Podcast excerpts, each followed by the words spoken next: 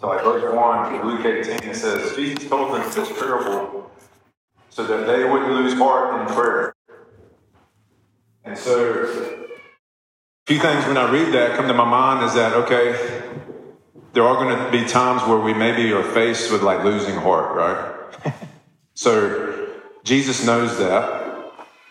And it's like nothing to be ashamed of, really. There's going to be times where you're just like, all right, Lord, like I'm kind of struggling right now. I'm feeling faint hearted, right? Everybody, I mean, first of all, we're not strong in the first place in and of ourselves. But secondly, we're always not going to be in a, in a place of even strength in the Lord. We're not always, there's, there's these seasons that are called winter seasons or desert seasons. And uh, in Song of Solomon, the bride to be is, she says, Awake, awake, O north wind, awake, awake, O south wind. Those north winds are the, are the cold winds that come from the north, and that represents the, the winter seasons, those cold seasons. The south wind is the warm, the warm winds that come from the south, which represent the, the seasons that are typically not quite as hard. You know, they're more fruitful. You know, there seems to be more fruit in our life. Things are growing easily. and so you have those, but you have those seasons, and, and the Bible is very clear that it's very normal to walk in these types of seasons. And so Jesus is expressing that, knowing, listen, there's, you're going to be tempted to like lose heart. But this is, I'm going to tell you this parable so you do not lose heart. So I want us to read it. I got, I got to turn it on first.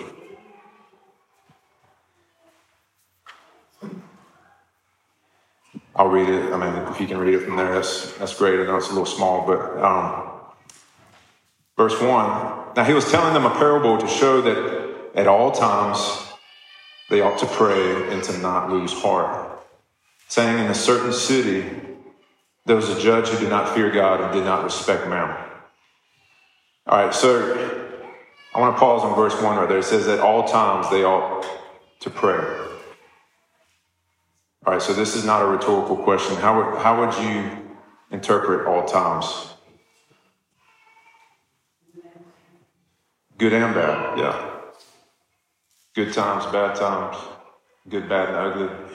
Anybody else? How would you interpret at all times?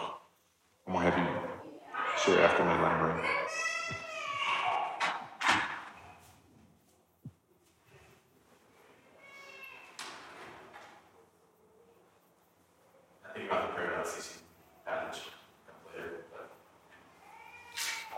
Sure.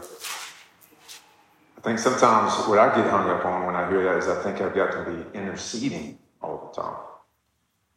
Sometimes we don't count like listening as prayer, right? but that's but that's prayer. That's part of the conversation is listening.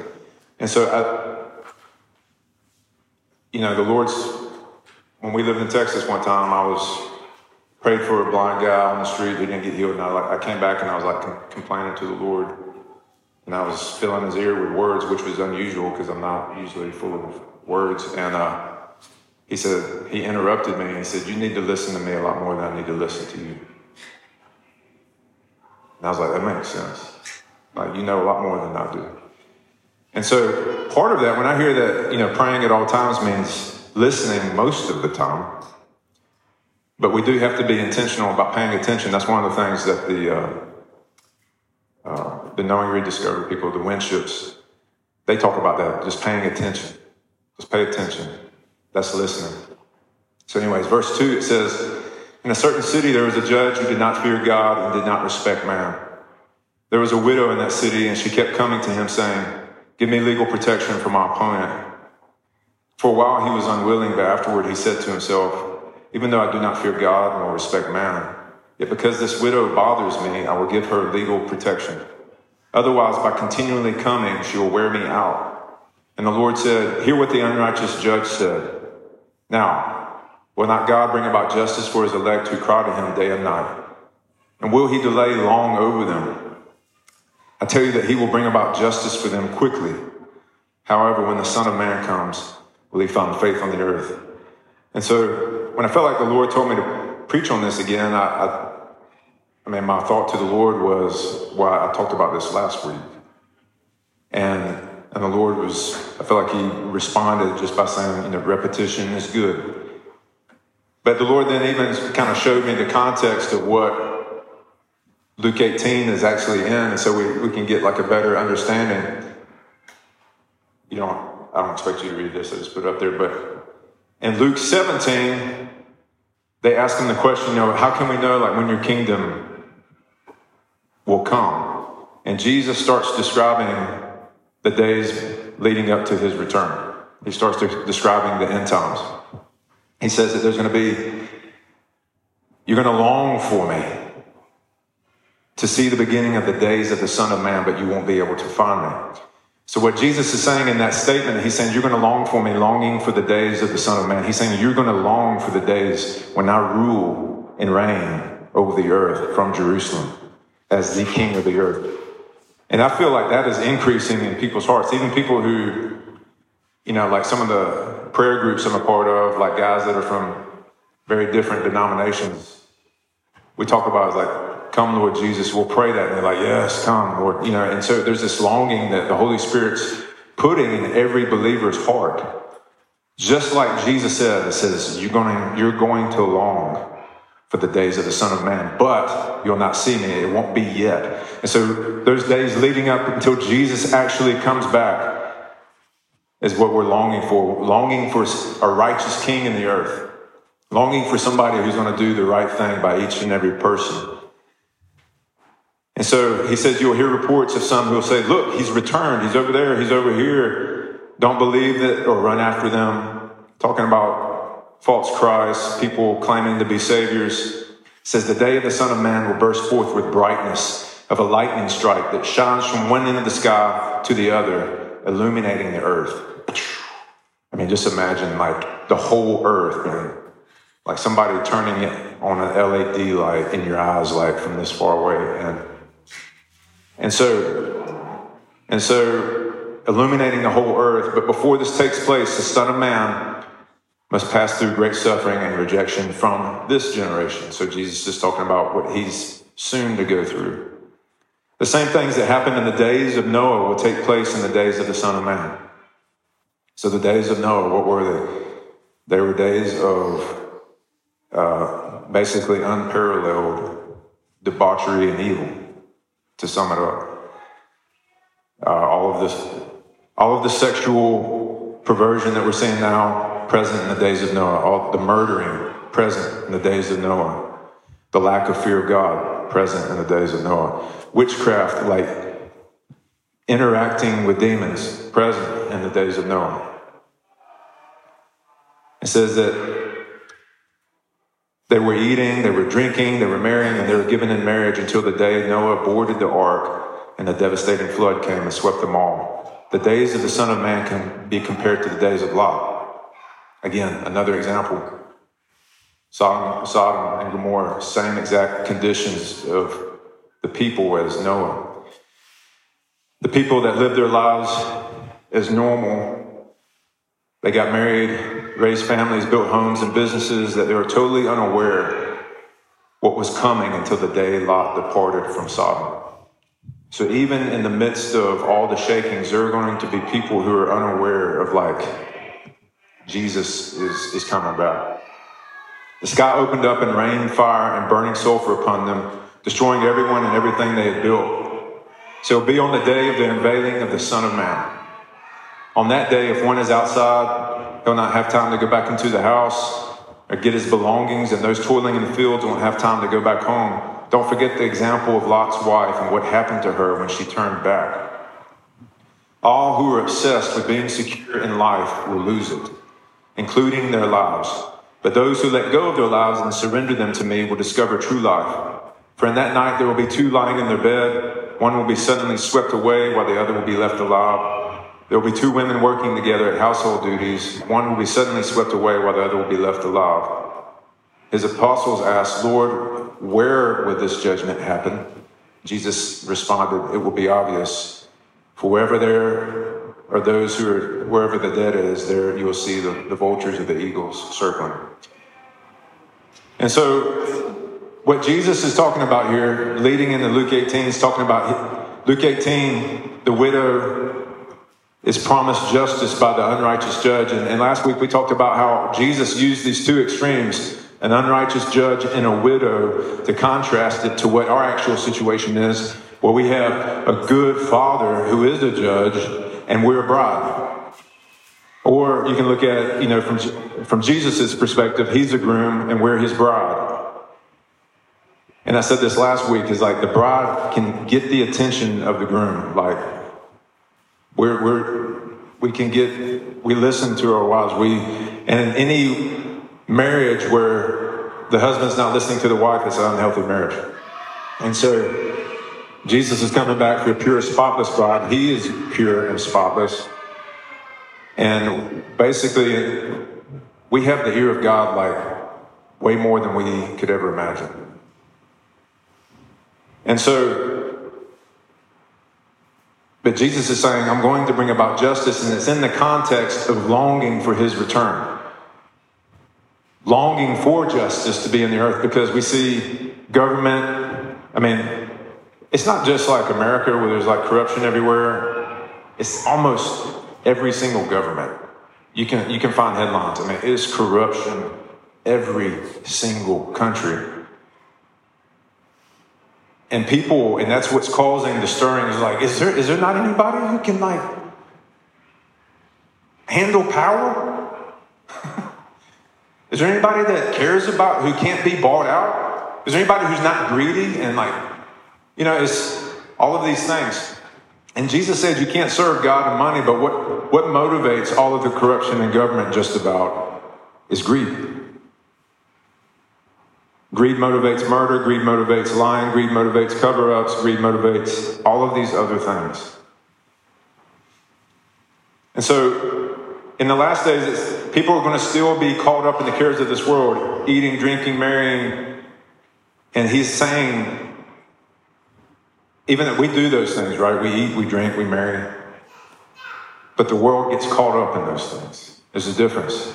That's what, that's what the world lives for. Some people live to they they just like kind of close their eyes at work and like I just want I just got to make it to five o'clock. So I go home, get my favorite meal, and like watch and comfort myself with whatever my favorite show is.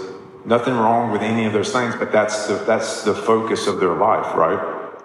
It's very like inward focused, and this is just what this is talking about.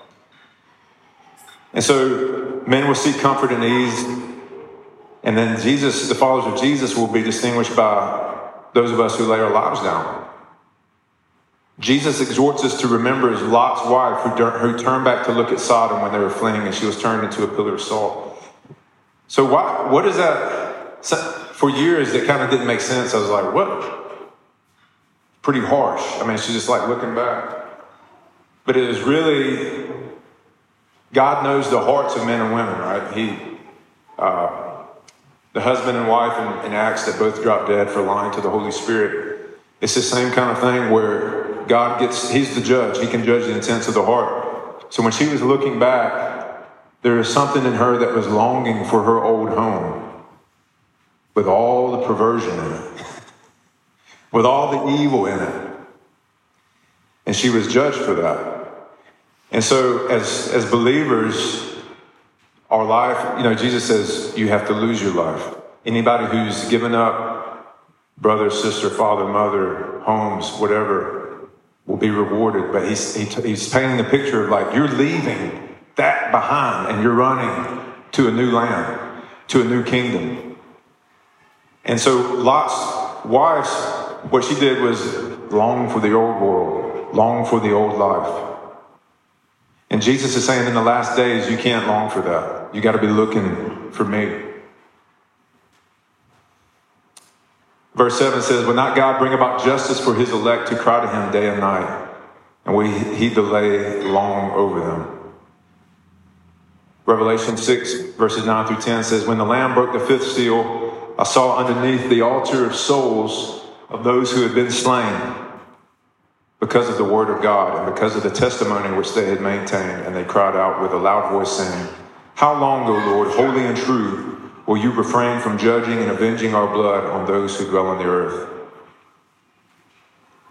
And so there's there is this is the thing when Jesus tells us to love our enemies, to turn the other cheek, to give not just our tunic but our coat to people, to not just walk a mile but walk two miles with them to lend without expecting anything in return. All these things that feel like little tiny injustices, you know, like, wow, man, this isn't fair, right? This isn't just. It's all to point us to a day of like, there's going to be a day of justice. There's going to be a day where every man will be held account for what he has done. There's going to be a day where every evil deed will be accounted for. There is a day of justice. That's why he says, Leave room for the wrath of God. Vengeance is mine, says the Lord. Do not repay evil for evil with evil.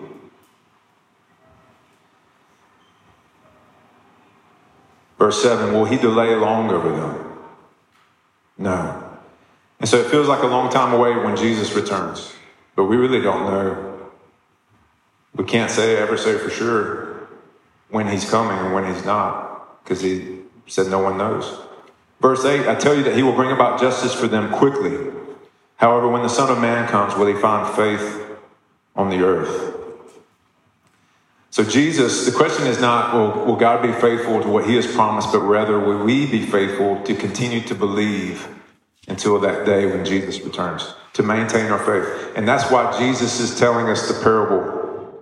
If an unrighteous judge will answer a widow's prayers, how much more am I going to answer your prayers for justice? Hang on. Justice is coming.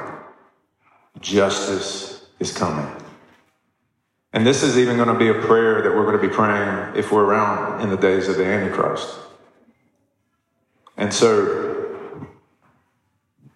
we're looking at it from that way, not just like, hey, I left my iPad at the gym, and so and I, go back two hours later and it's gone, and somebody steals it. It's just like somebody has to. I really somebody like I hate thievery. Like I, I just can't stand. It. You know, or I didn't leave my. I still have my iPad, but like little thing, I left the lacrosse ball. Somebody took a lacrosse ball in like one hour. I'm just like, oh, a lacrosse ball. And, that, and those kinds of things are like the little things are just like Jesus please, like, come in all of our hearts, you know? And so, just some prayer points.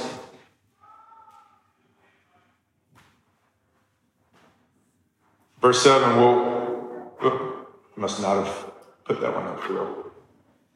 We want to ask God to strengthen us and to not lose heart and pray that we would see God rightly and not as just an unjust, an unjust judge but rather as a strong and loving Father.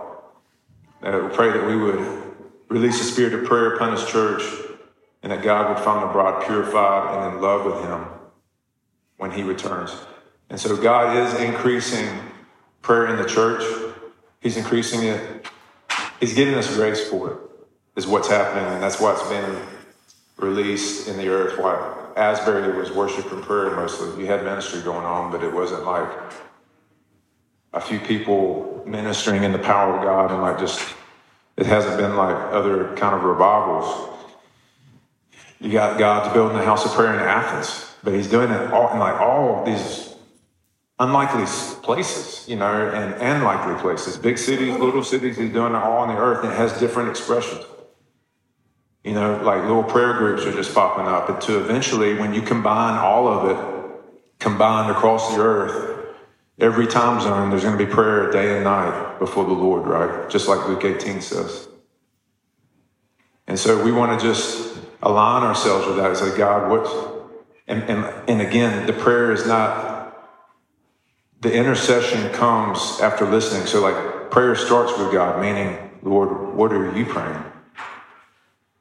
And it ends with God, meaning that we just, we're, we're simply listening and repeating what He's praying.